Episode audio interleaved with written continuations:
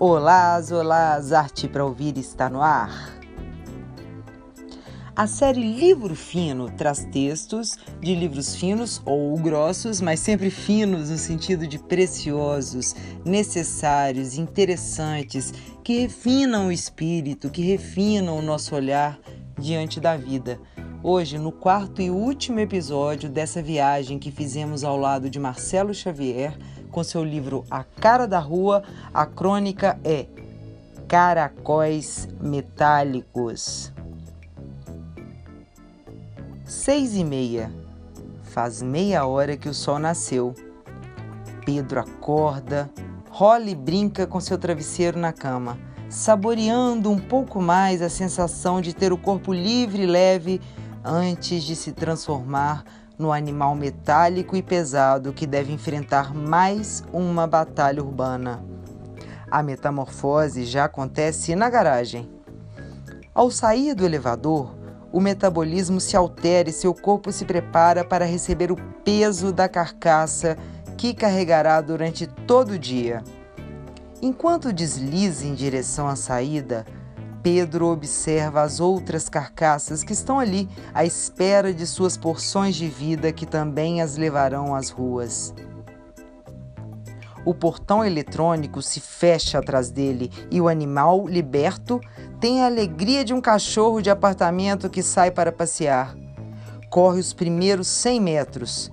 Para. O motor rosna, a buzina late. Volta a correr mas sua alegria dura apenas alguns quarteirões. Logo, o bicho lépido e arisco assume outra configuração. Agora é um grande caracol rastejando em meio a uma multidão de outros igualmente imensos e lerdos.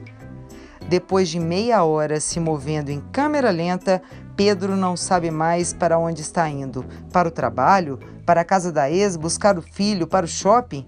A essa altura já não importa. O caudaloso rio de Caracóis certamente vai a algum lugar, talvez desaguar no mar em que milhares de carcaças obsoletas se recolhem como num cemitério de elefantes. Sofrendo na lenta marcha da manada metálica que assa sob o sol do verão, Pedro sonha com a noite, com a volta para casa e com o momento de se livrar dessa carga Prisioneiro do congestionamento, cumprindo sua pena urbana diária, ele se distrai revendo na memória filminhos publicitários em que os mesmos caracóis se disfarçam de feras ágeis, corcéis velozes, bichos tecnológicos, correndo em lugares fantásticos e vazios.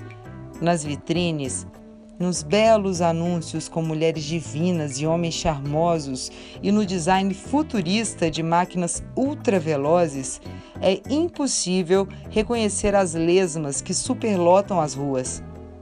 É a dura realidade do dia a dia das grandes cidades que as revela.